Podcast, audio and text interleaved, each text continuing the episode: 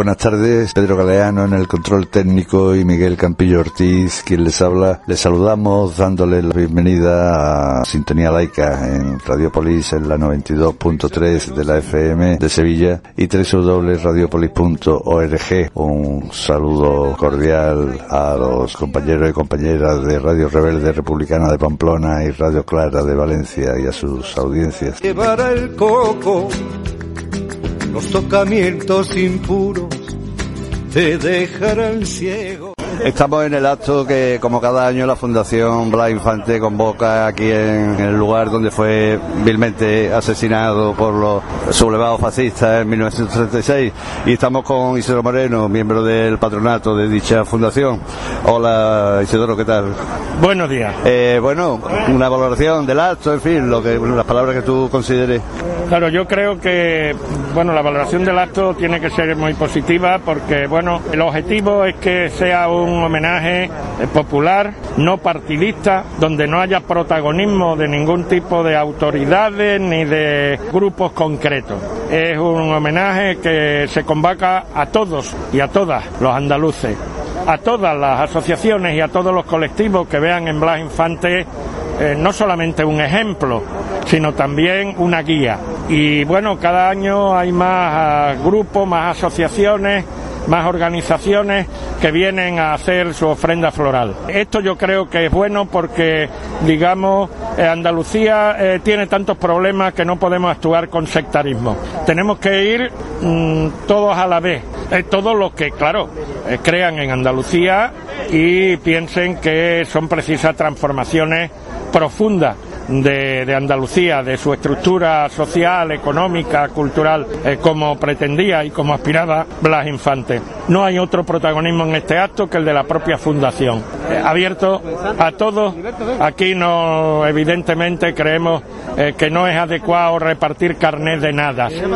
Aquí está quien quiere ¿verdad? y que no es sectario. Entonces, eh, bueno, eh, a pesar de que, bueno, eh, casi siempre toca en día laborable y por la mañana y a pesar del calor fuerte que suele hacer un 10 de agosto en Sevilla, yo creo que también que la asistencia es creciente. se ha reivindicado la memoria, la vida, no solo la muerte, sino sobre todo la vida y la obra de Blas Infante y se ha puesto de manifiesto una vez más en este caso básicamente por quien tenía la intervención central del acto, Manuel Hijano, profesor de la Universidad de Málaga y por eh, nuestro vicepresidente, en nombre de la eh, vicepresidenta que por su edad y estado de salud, María Ángela Infante, le es imposible ya desde hace dos o tres años de asistir a este acto, se ha puesto de manifiesto que hay que celebrar la vida de Blas Infante.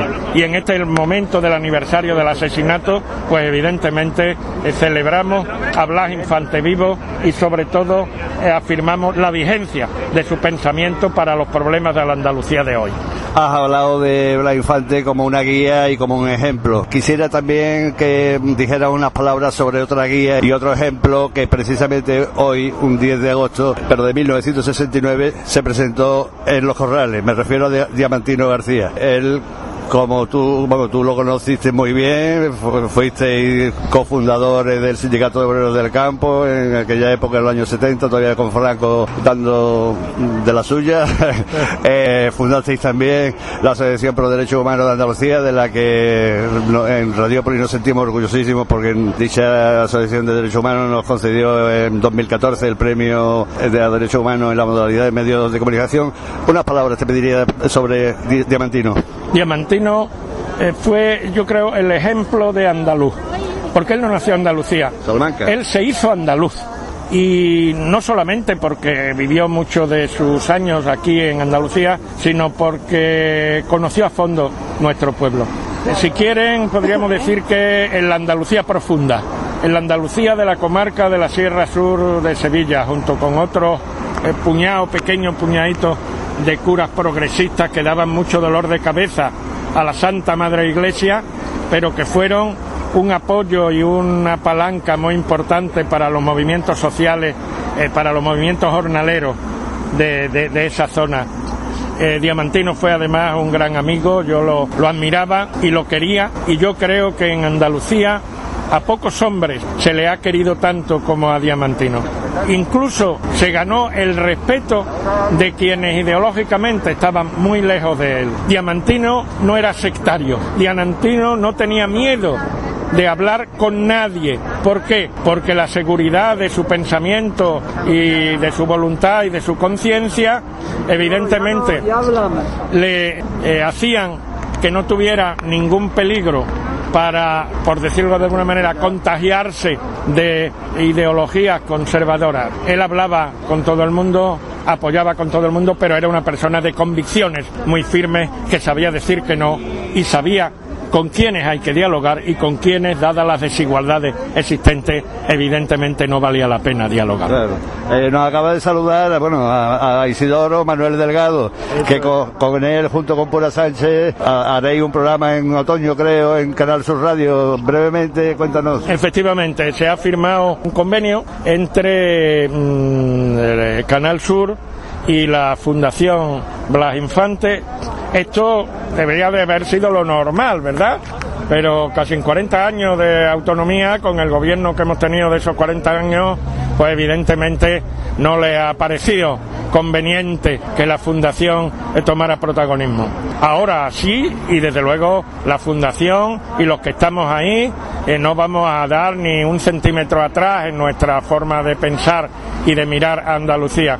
Pero me parece bueno que podamos hacer pedagogía. En esto, tanto Blas Infante como Diamantino estaban, estarían muy conformes.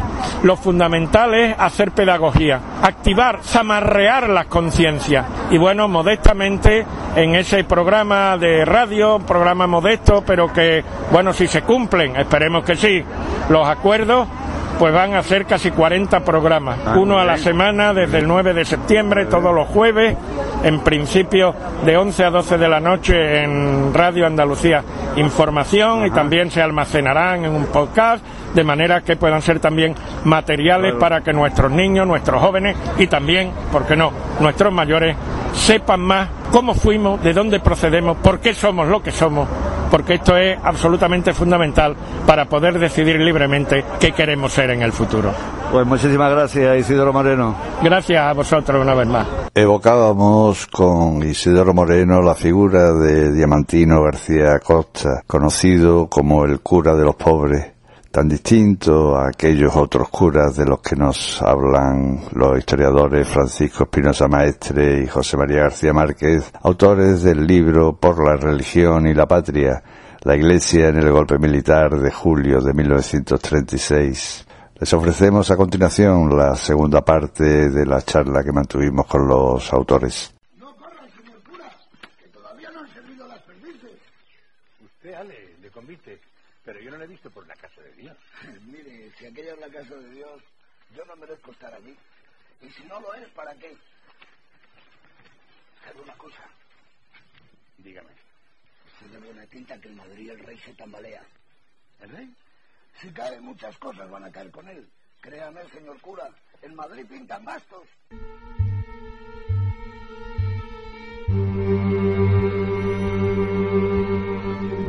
Este diálogo que mantienen dos de los personajes de la novela de Ramón J. Sender, Requiem por un campesino español, el zapatero y Mosén Millán, interpretados por Francisco Algora y Antonio Ferrandis, respectivamente, muestra bien el ambiente político que se respiraba semanas antes de las elecciones del 12 de abril de 1931 Corrobora también el alejamiento entre gran parte de la población y la Iglesia, como nos señalaba Francisco Espinosa a la vista de los informes sobre el estado de las almas que periódicamente elevaba cada párroco a su diócesis. Y temiendo con toda lógica que bajo la forma de gobierno republicana se eliminaran los privilegios eclesiásticos y continuara el aumento de la secularización de la sociedad, desde el mismo 14 de abril, antes de la famosa quema de iglesias y conventos con su martirio de las cosas, trozo de imágenes, casullas y demás objetos de culto, la mayoría del clero católico se constituyó en beligerante oposición política al nuevo régimen democráticamente establecido y entusiásticamente celebrado.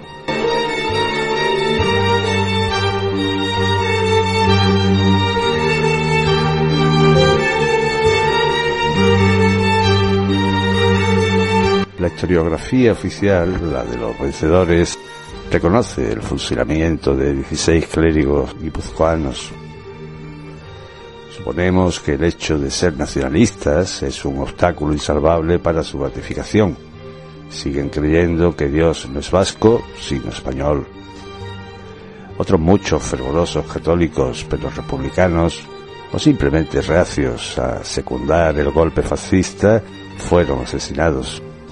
Siguen creyendo que Dios no es republicano, sino monárquico.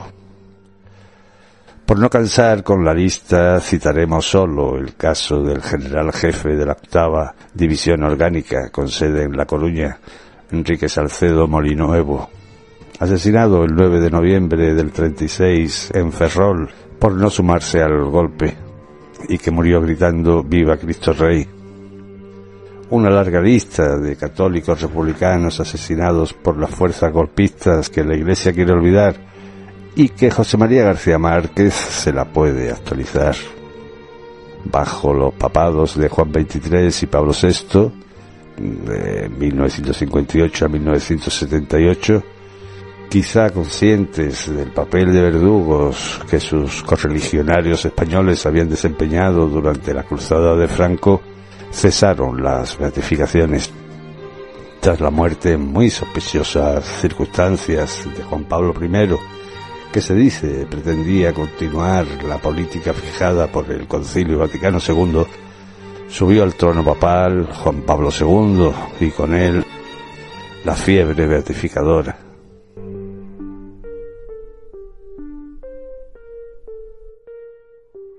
Bueno, parecía que ya, ya se habían beatificado a todos los mártires de la iglesia hasta que llegó Carol Wojtyla. Entonces, pues, de hecho, ahora estamos en Sevilla estamos inmersos desde octubre pasado en, la beatificación, bueno, ellos lo llaman el proceso ese que hacen de investigarlo ¿eh? para 21 personas. Eh, ¿Qué comentarios merece la beatificación que se está preparando aquí en Sevilla? Diez sacerdotes, diez seglares, un seminarista. Me ha llamado mucho la atención, no que siga eso, no, eso no me llama la atención, sino que incluyan también tantos seglares, que ahí se encuentran con un problema bueno, se van a encontrar con un problema, ¿no? Lo que pasa es que los problemas a su tiempo. Yo cuando he visto a algunas de las personas que han incluido en esa lista. Creo que no serán capaces de beatificar. Cuando los beatifiquen, entonces escribiré sobre ellos. Son de Constantina, muchos. Lo que sabemos de algunos de ellos, ¿no? Eso, si van a beatificar a esas personas, pues que se agarren, que se agarren porque eso es, eso es Adelantado, adelantado, adelantado cosas. cosas a su tiempo, las cosas a su tiempo. Si alguien sabe dar tiempo al tiempo, es la iglesia, precisamente. Pero eh, eso es algo que puede ser impresentable en algunos casos, ¿no? Pero lo peor de todo esto es que los procesos de beatificación no son procesos claros. Ese es el principal problema. O sea, cuando nosotros intentamos entrevistar a personas que sabemos que las han utilizado en un proceso de beatificación, no podemos obtener su testimonio porque se debe al secreto que se le exige ¿no? para su manifestación. Entonces, ¿en qué estamos? ¿Pero qué secretismo? ¿Para qué? ¿Para hacer beatos secretos? ¿Cuál es, la, política de la Iglesia? Así se pueden hacer beatos, ¿no? No a 20, sino a 70. Pueden hacer beatos a quien quiera, a quien quiera. Van a llegar, llenar el cielo de beatos, al paso que van, pero que sigan haciendo beatos. Sin embargo, que no olviden una cosa. Eh, una cosa es un proceso de beatificación, ¿no? aunque lo lleven a cabo con el asesoramiento de historiadores, ¿no? y otra cosa es la historiografía y la metodología para evaluar los hechos. Y eso es muy diferente, porque nosotros nos encontramos con otros hechos, y nosotros cuando los decimos, a pie de página, citamos las fuentes. Eso queremos. Queremos las fuentes con las cuales son mártires de la fe esas personas. ¿eh? Porque eso del mártir de la fe, entonces vamos a sacar nosotros las listas tan largas de mártires de la fe, de católicos practicantes, ¿no? Que han asesinado y que la iglesia ignora. ¿Quieren listas más amplias que las que ellos han beatificado? ¿Más largas? ¿Las quieren? ¿Qué pasa con esos católicos? ¿Qué pasa con ese? Podéis decir a mí que beatifiquen a tal. Bueno, ¿y por qué no beatifican a, ¿qué te digo yo? a José Rodríguez Aniceto, por ejemplo, el maestro de Arab? por ejemplo. ¿Por qué no lo, lo beatifican? Era un católico cristiano practicante. Persona de un reconocimiento y una vida religiosa probada y demostrada que lo matan por ser presidente de Unión Republicana. Una persona que se confiesa antes de morir. Una persona que lo matan públicamente en la Plaza de la Corredera debajo del reloj, ¿no? Mientras está rezando bienaventurados los pobres de espíritu. ¿eh? Arrodillado. Ese es Rodríguez Aniceto. ¿No hay beatos que se llamen Rodríguez Aniceto? ¿Y cuántos Rodríguez Aniceto quieren? Porque los hay y muchos, bastantes más, insisto. Yo creo que esto es un montaje que necesita la Iglesia permanentemente, siempre ha necesitado de santos y de beatos, forma parte de, de- Del espectáculo. de- de- no, no llamaría forma parte de su mundo, ¿no? De su mundo, pero que es un mundo que está cada vez más lejos de la historia, ¿eh? Es decir, que las pruebas documentales que se presenten ahí, lo menos que podemos pedir es que queremos verlas. Que nos enseñe. Pero eso no, eso no va a pasar, ¿verdad, Paco? No, no creo que pase, ¿no? No, ahí, ahí también lo que ocurre es que eh, la iglesia acota, acota lo que le interesa. En un momento dado le interesa poner mártires y los pone, en otro momento no le interesa. Evidentemente, mm, como le ha pasado a José María, si después lee eh, en, en- en documentación que tal persona, como esta gente exageró todo y todavía han sido barbaridades. Perdona un inciso. Hay uno de los que van a, a- a beatificar, uno, que ese sí hay mucha documentación sobre él, no te diré quién es, ¿no? Pero sí, que sí se entretenía pintando en las paredes de su pueblo, que se hizo muy famoso, porque siempre pintaba un obrero una mierda, dos obreros dos mierdas. Ese es uno de los beatos que va en la lista. ¿No? Te lo digo porque, claro, eso, el historiador que hayan montado, eh, eh, que hayan llamado para organizar la beatificación, me gustaría saber a dónde ha ido y qué fuentes ha... ha- ha- Te lo, te lo puedes imaginar. No, no, no, no, no, no, a priori no. Yo quiero decir que yo sí Ya, tengo ya, datos ya, de ya, algunos ya, de ellos. ya, ya. Y datos además que no cuadran para nada con la vida, con la vida de un beato. Ya. Para nada. ¿eh? No, lo que estaba diciendo era que desde un primer momento mm, la propaganda, la propaganda fascista mm, incide muchísimo en el sufrimiento de las víctimas suyas, sencillamente por la razón de que podía justificarle las víctimas ajenas, pero hasta unos niveles que no podemos imaginar, ¿no? O sea, que te hablan de cosas que tú en aquel momento se creerían, ¿no? Eh, van por la carretera de Toledo y se encuentran un barril lleno de ojos arrancados a la... a- y, y la gente pues creía esas cosas porque venían en el periódico y se lo creían y decían, mira lo que han hecho, y lo que han hecho allí, que han sacado los ojos a todos. Y al mismo tiempo estaban matando gente aquí, allí, allí. Y, sencillamente lo era como compensarlo, ¿no?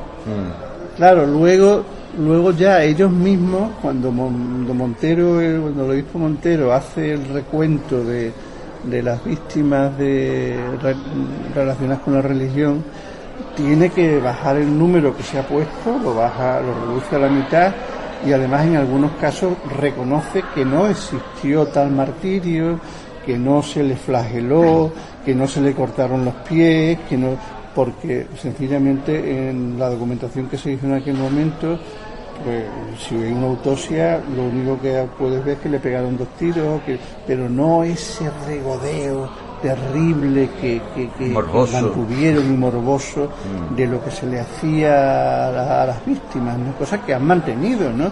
porque todavía hasta hace poco el mismo ABC o periódicos de la cuerda esta mm, han jugado con esos casos de lo que hicieron los de lo que hicieron los rojos y de que no tenían medida ni, ni contén, ¿no? Mm, Naturalmente le están dando la vuelta a la tortilla, porque mm, eh, en cualquier proceso de ese tipo el que tiene la culpa es el que el que inicia el conflicto. Una- hay una violencia que agrede y una violencia de respuesta, ¿no?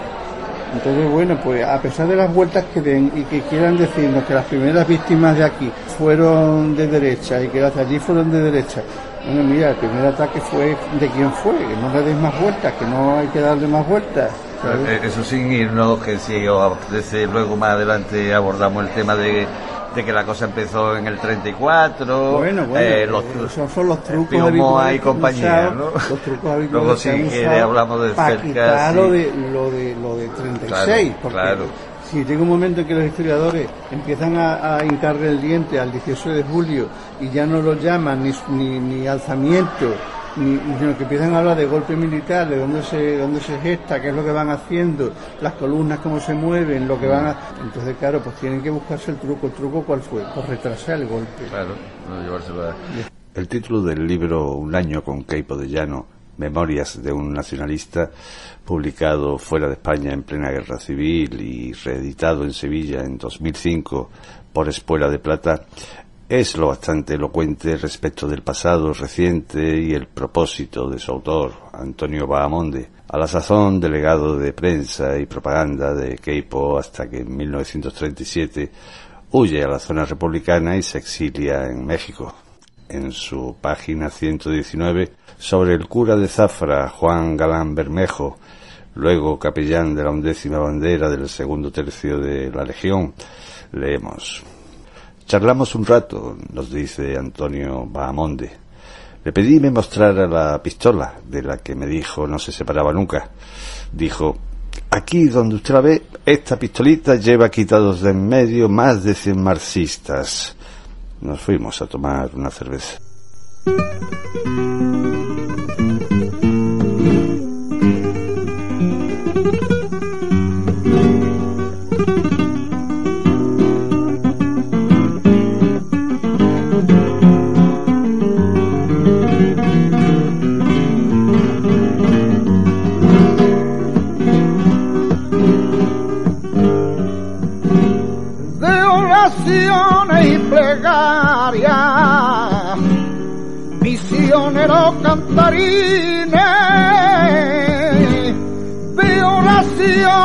Plegarias, entre salmos y latines, echan condena plenaria. Ay, hay no en sentencia firme. Ay,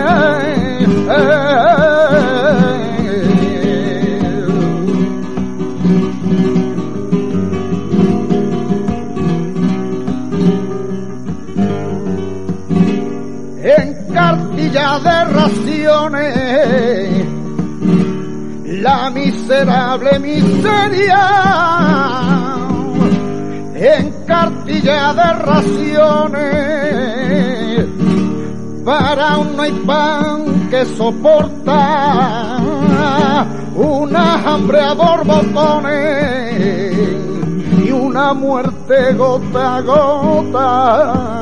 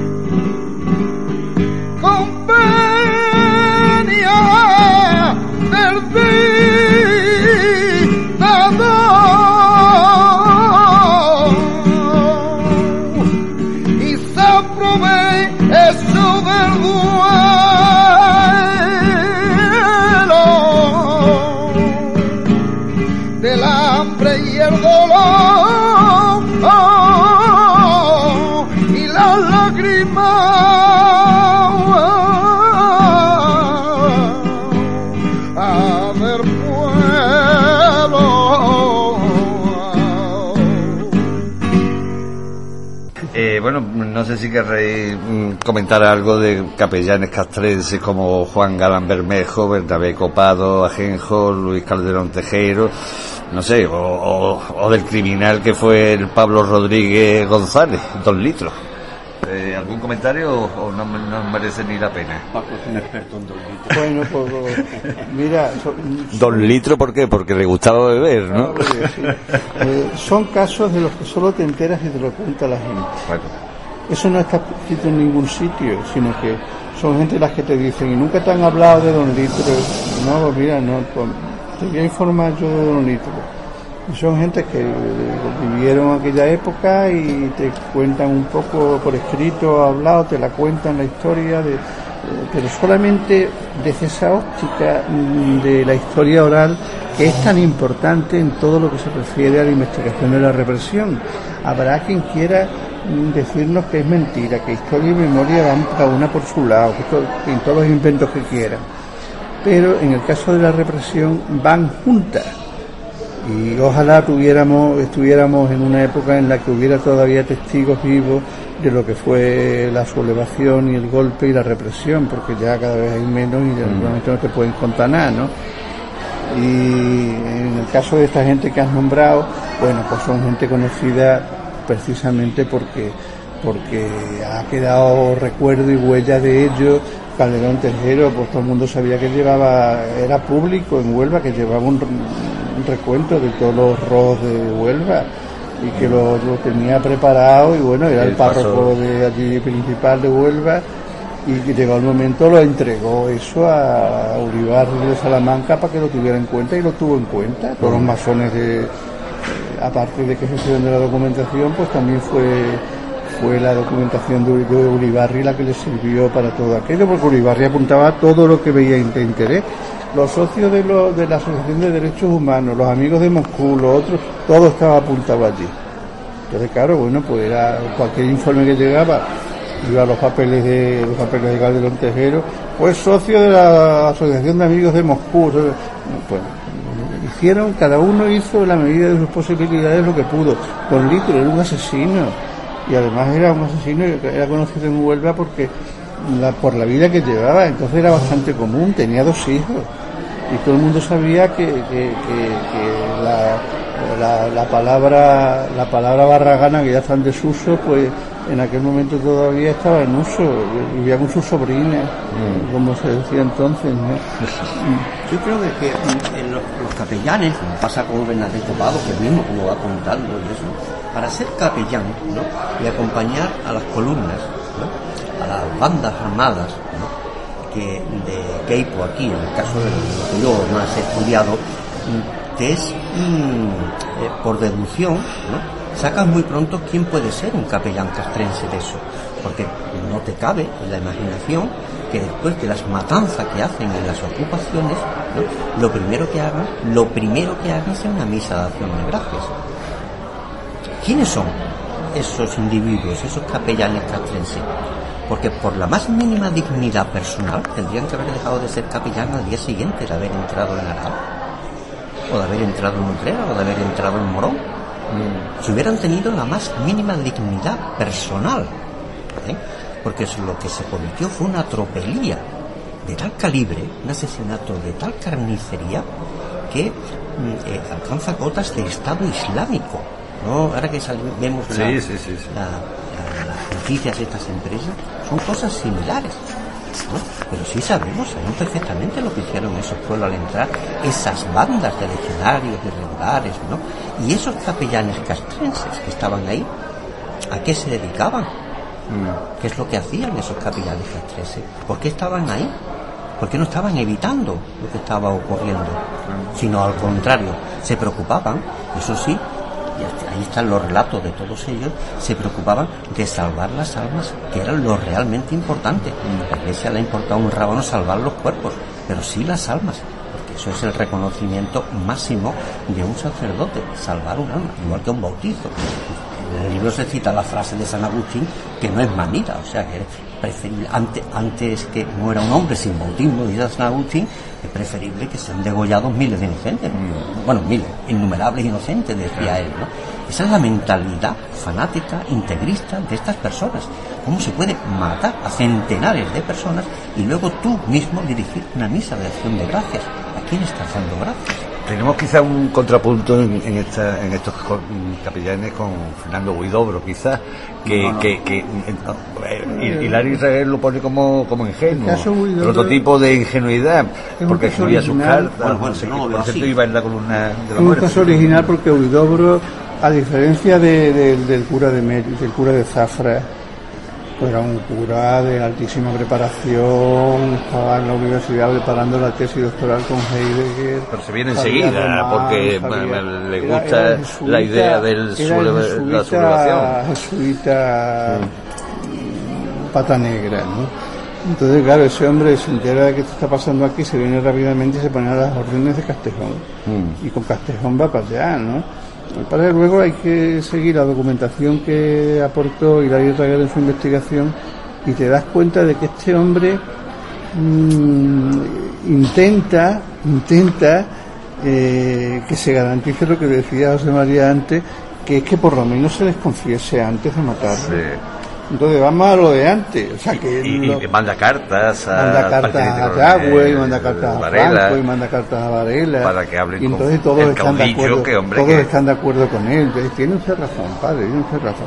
Total, que eh, el, el final, que lo cuenta Raguer, porque fue a Roma y, y vio un poco los entresijos de por qué no se le beatifica, pues, el final es que no lo mata un obús ruso, como de, como era el inicio de la beatificación, luego la pararon porque El, el disparo vino por atrás. El disparo vino por atrás y le, le, quitó media cabeza, ¿no? Entonces, claro, pues en ese momento ya, de que ya descubren ese tema, paralizan el proceso de beatificación y se acabó el tema Huidobro.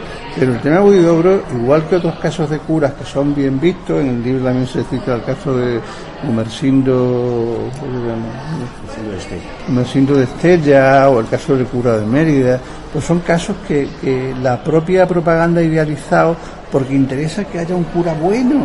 Es decir, pues, entre los capellanes, bueno, vamos a salvar uno. ¿A quién salvamos? Pues A Huidobro. Eh, intentó poner un poco de orden en aquello. El poco orden que intentó poner fue que, que los confesaran, que no los mataran allí a montones como hacían, ¿no? Cogían un grupo de detenidos, les hacían abrir la fosa, ellos mismos, abran la fosa y, y una vez abierta la fosa los ponían en el filo y se los cargaban y después ya echaban allí encima la tierra, ¿no? Y así fueron todo el camino. Claro, el otro veía eso y decía, bueno, es que no nos da tiempo ni a confesarlo. Y eso también es común a otras memorias de capellanes. Lo han matado y, escribe de manera indigna, que es el, caso de Caballero, que también se citaba ahí, otros jesuitas. Lo han matado y no me han dicho nada. No, la indignación venía de ahí. Pero ¿cómo es posible que no me hayan dicho nada? Que lo maten da igual. Lo fundamental es que mm, se ha ido sin, sin, sin haberse confesado. Hilario Raguera ahí en ese artículo habla de un, me acuerdo el nombre de un teólogo que se planteaba el hombre Sí, la, el regue- el regue- regatillo. el regatillo. Sí, se planteaba el el, momento el- oportuno. exactamente y el momento oportuno de la extrema unción era después de la primera descarga luego el tiro de gracia Claro. se lo daba el mismo cura Sí, sí. Eh, la cosa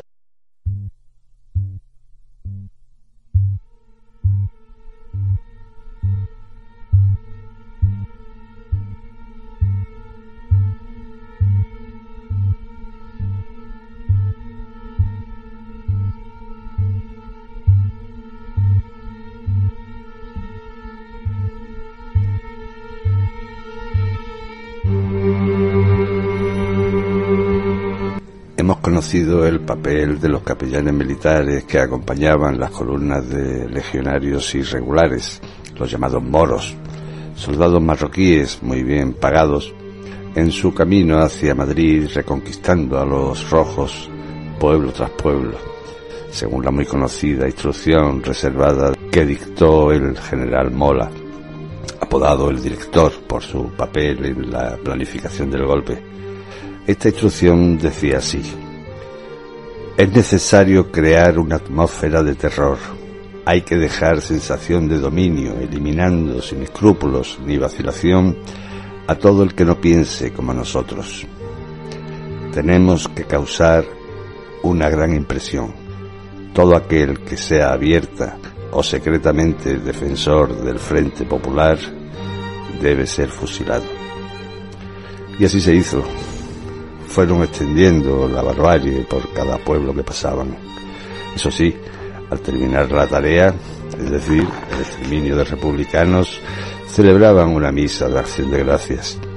Como señala José María García Márquez, las terroríficas imágenes que hoy vemos de los desmanes del llamado Estado Islámico o Daesh en Irak y Siria no deben ser muy distintas a aquellas del verano del 36.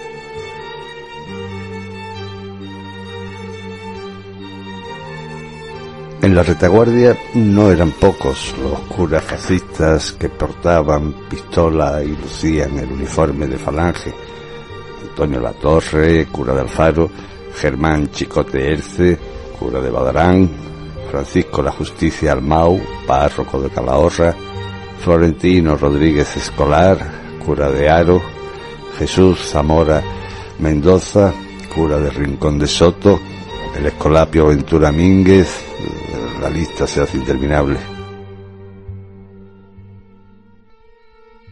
Entre los muchos documentos que recoge el libro por la religión y la patria, la Iglesia y el golpe militar de julio de 1936, figura un extracto del sermón que pronunció Eugenio López Martín, párroco de Encinasola, en Huelva, en septiembre de 1936, recién ocupado el pueblo.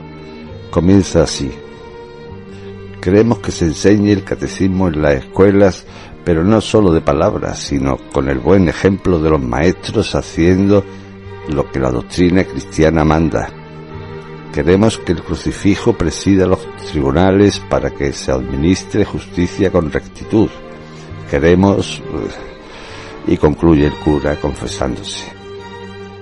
Yo soy fascista al estilo italiano. Ni un centro contrario abierto, ni un periódico de oposición a nuestros ideales salvadores.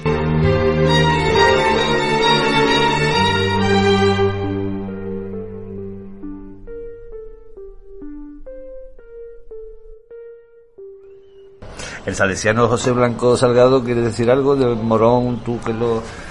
Eh, que se pegó se, allí en el cuartelillo de la Guardia Civil, ¿no? Pues, disparando contra los trabajadores. Los salesianos, pues, eh, no todos los salesianos, porque también se, se desvirtúa la historia, ¿no? Cuando, por eso de la persecución religiosa en nuestra tierra, esto no es Aragón, ¿eh? ni, es, ni es Cataluña, no tiene el más mínimo parecido, vamos, ni, ni mucho menos, ¿no?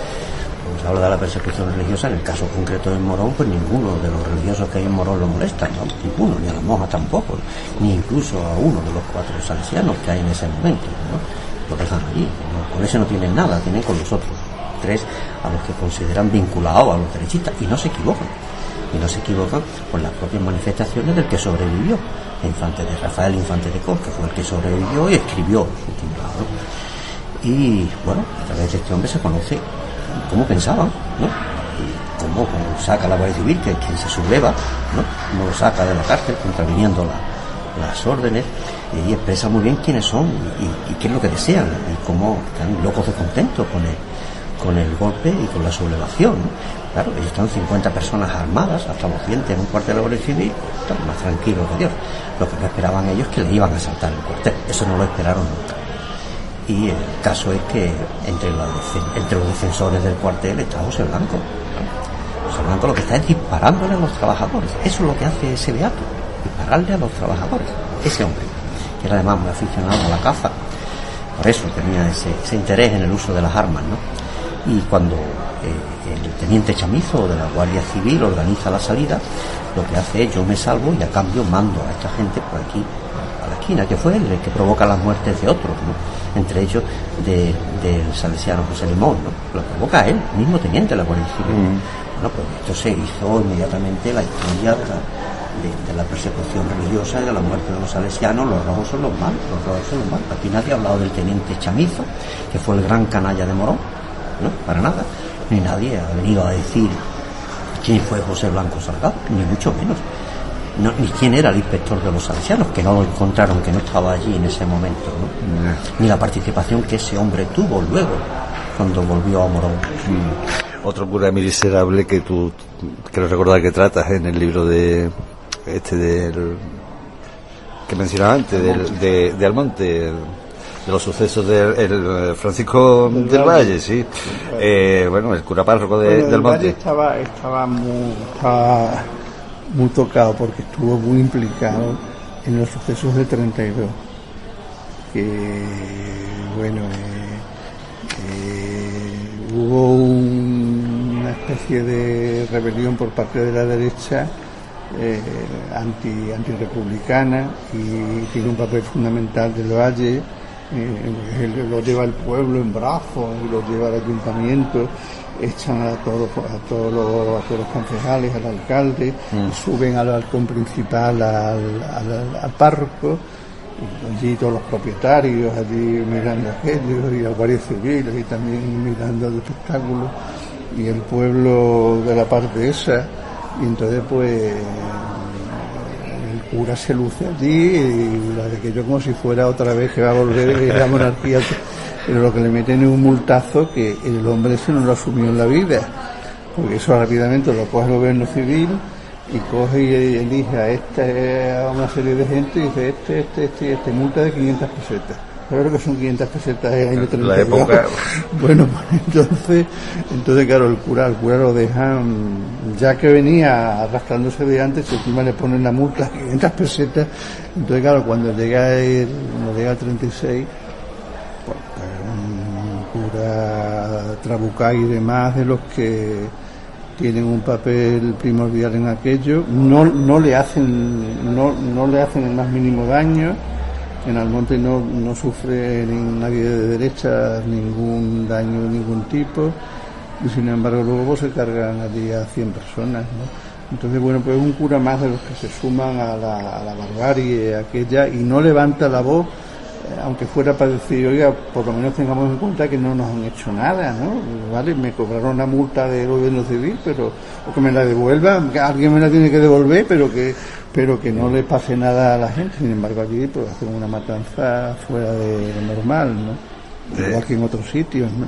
Mm, Como os decía antes, es imprescindible para conocer los sucesos de Almonte de 1932, el libro este que mencionábamos antes. Y también el, el documental de Ruiz Vergara titulado Rocío, la, la secuencia, recordáis, de que, que la- cuando están desnudando o vistiendo, no recuerdo bien, a la Virgen, que, que están allí. Eso es espeluznante, vamos, es muy, bueno, espeluznante, es un- parece surrealista, no sé si surrealista o es... e irrepetible. O sea, eso es- hay, hay escenas de esa película como, como se rodó lo del salto a la verja, lo de la escena de la, Mm. la imagen esa. Y Bueno, y los lo- testimonios también de los- Entrevistas de una serie de gente. Eso no se volverá a dar en la vida. Mm. Eso fue ese momento, eh, los finales de los 70, que la gente todavía no veía muy bien, la, muy claro las cosas y que se, y que se aceptó hablar y permitió aquello. Después ya, por supuesto, aquello ya no, no ha vuelto a Yo ocurrir. quiero hacer un pequeño inciso aquí, al hilo precisamente que se habla de lo de Rocío, ¿no? y al hilo de, esta, mm, de la actitud de la Iglesia con el papel de los, de los curas y la persecución ¿no? que se hace. Habría que hacer un inciso para mm, mm, decir que la Iglesia Católica ¿no? es una iglesia idólatra, es, eh, es una gran idólatra, ¿no? Es una de las iglesias de mayor idolatría, ¿no? Además estamos en la ciudad que sería la capital, ¿no? Pero bueno, es una, es- pero tiene un Y además frente a la Macarena, Tiene- que casi que lo vemos desde aquí, tiene ¿verdad, un, José María? un componente idólatra eh, determinante, determinante, ¿no? Es lógico que eh, contra esa idolatría la contestación siempre sea iconoclasta. Si estos son tus símbolos, ¿no? Yo ataco a tus símbolos, ¿no? Igual que se atacan a los cuarteles de la Guardia Civil o al casino, ¿no? De la derecha y a, o a las casas de los, de los terratenientes, ¿no? Cada uno tiene sus símbolos, ¿no? Y en este caso, eh, ese es esa gran confrontación que hay contra las imágenes es lo que denota perfectamente el integrismo de esta iglesia en aquellos momentos. Bueno, yo no sé si ha desaparecido, pero el integrismo en aquellos momentos estaba pidiendo sangre para aquellos que habían profanado esos ídolos. No eh, que los cogiera un juez, ¿no? como ocurrió en casos que hubo durante la República, y a quien lo condenara a seis meses por años, o a tres años, o a depende, o a, o a dos, o a tal. ¿no? Eh, los mismos jueces de extrema derecha, ojo, que no estamos hablando de jueces republicanos al uso. Ahí están los Eizaguirre y los demás, los Cotarsina, todos esos que luego fueron los que llevaron a cabo los sumarísimos. ¿eh? ¿Entiendes? A Pérez Romero, a todos los jueces de instrucción de aquí de Sevilla, que estaban llevando a cabo toda esa jurisprudencia, la estaban aplicando, y estaban sancionando así. Por cierto, menos a veces que algunos homicidios de derechistas, entre otras cosas. Pero cuando se produce el golpe, la Iglesia no quiere juicios de estas personas. Para estas personas se pide la muerte. A los profanadores, la muerte. Eso es lo que se hace. Tú que has quemado una imagen, pues yo te mato y ya está. Porque esa imagen vale más que tu vida. Ese esquema integrista es muy importante eh, eh, reflejarlo, porque siempre nos tiene que hacer llamar la atención sobre lo que es la idolatría. La idolatría. Y teníamos que andar siempre con cuidado ¿eh? con la idolatría. Tú decías antes aquí enfrente de la Macarena, pues sí, pues sí, porque la idolatría es un componente fundamental de las sectas. ¿no? El extremo de eso que dice José María es que eh, como les faltaban muertos, porque hay muchos sitios donde hacen verdaderas carnicerías y sin embargo no había habido nada previamente, no había corrido sangre porque eh, sencillamente los comités no habían entrado en esa, en esa línea, lo que se inventan es una expresión, a mí siempre me ha parecido terrible, que es el martirio de las cosas.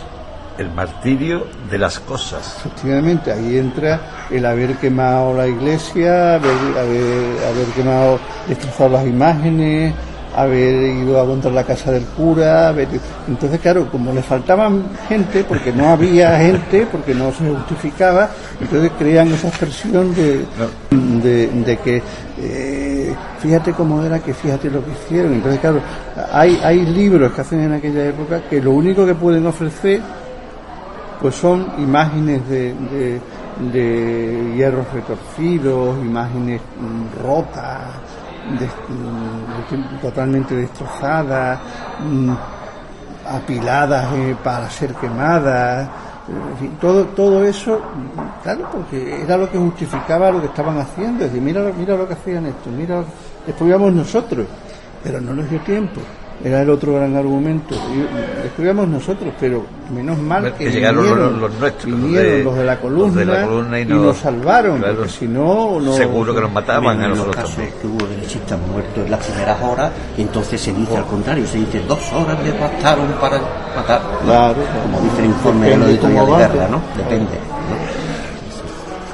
Diversas producciones cinematográficas han tratado el periodo republicano, el golpe militar del 18 de julio de 1936 y la consiguiente represión.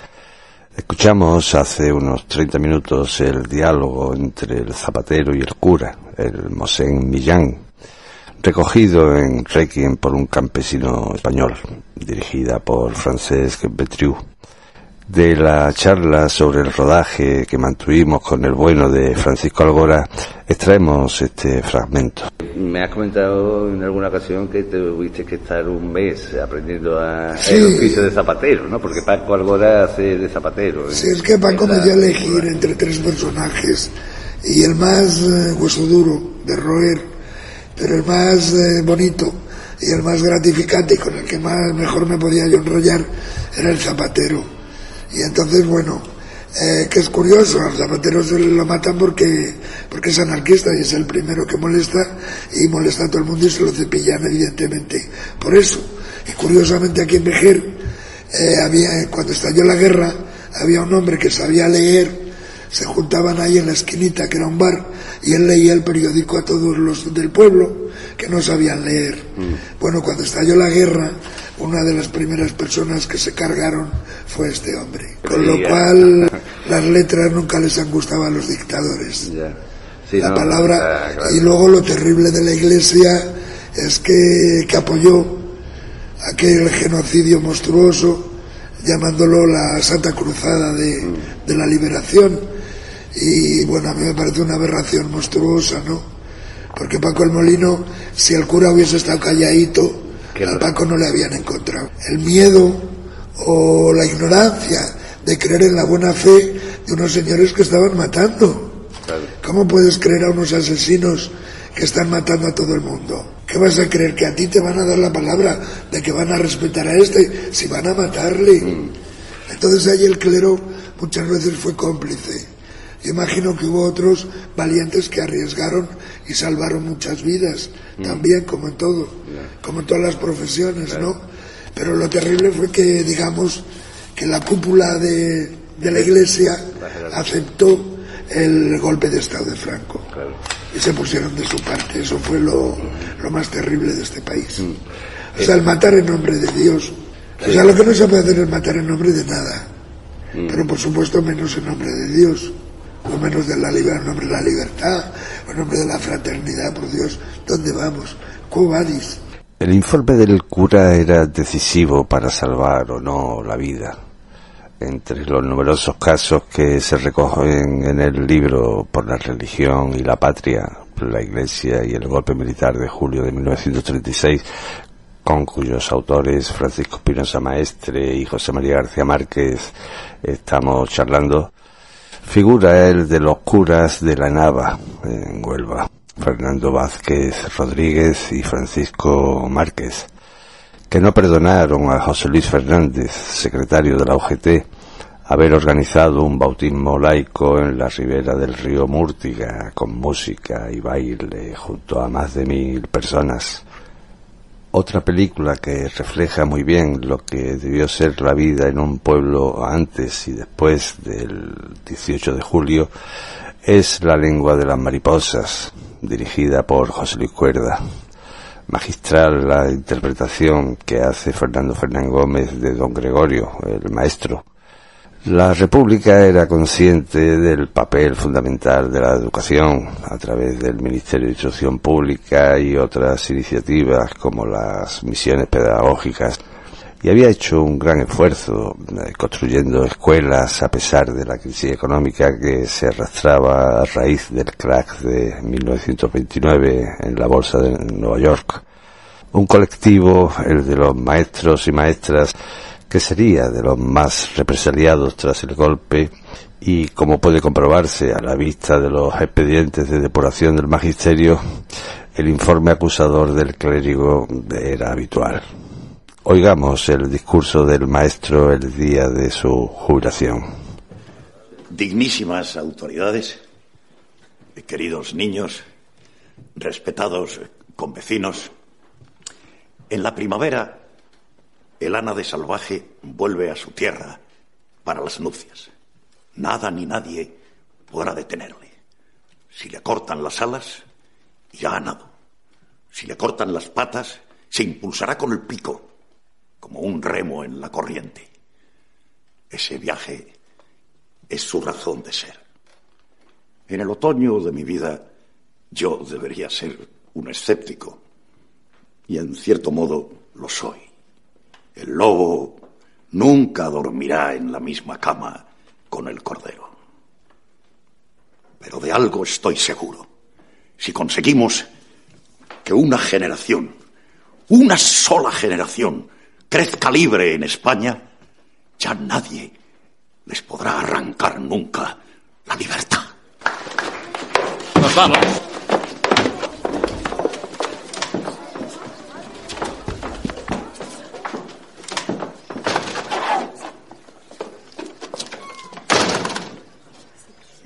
Nadie les podrá robar ese tesoro.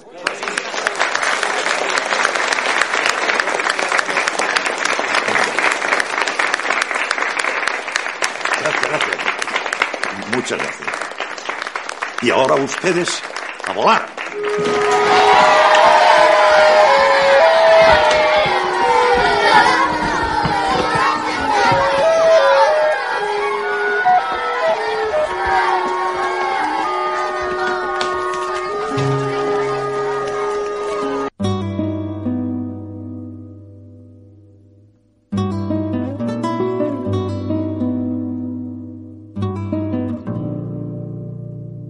Efemérides.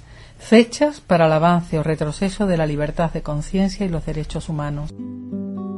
Tal día como hoy, un 12 de agosto de 2003, en Buenos Aires, Argentina, el Congreso vota por iniciativa del presidente Néstor Kirchner la nulidad de las leyes de obediencia debida y punto final establecidas en 1986 y 1987 por el presidente Raúl Alfonsín.